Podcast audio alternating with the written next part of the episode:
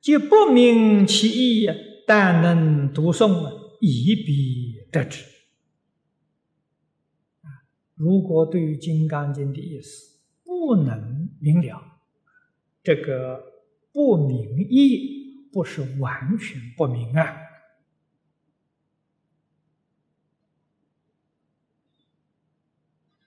啊，不能够有相当深度的明了，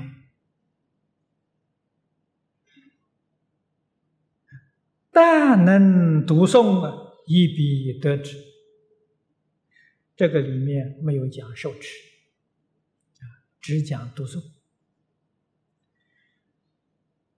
在我们学佛同修当中，无论在家出家，这个做法的人很多，读诵而不明意，读诵而不能受持。啊这个这种情形很普遍，很普遍。如果他要不间断，每一天读诵，也得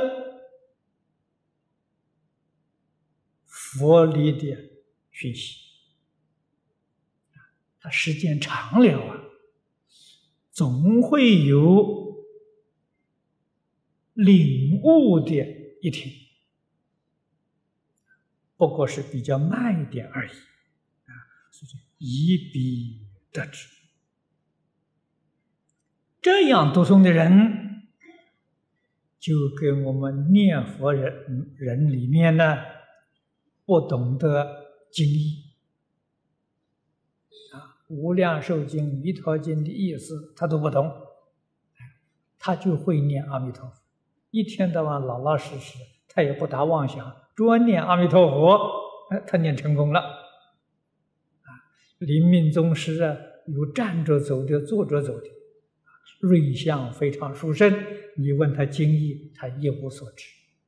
啊，他只晓得老实念。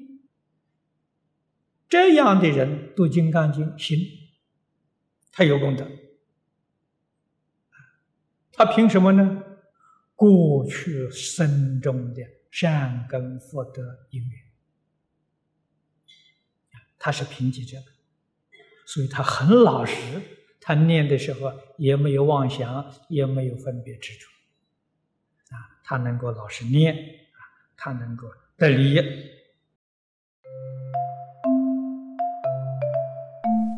如果喜欢我们的影片，欢迎订阅频道，开启小铃铛，也可以扫上方的 Q R code。就能收到最新影片通知哦。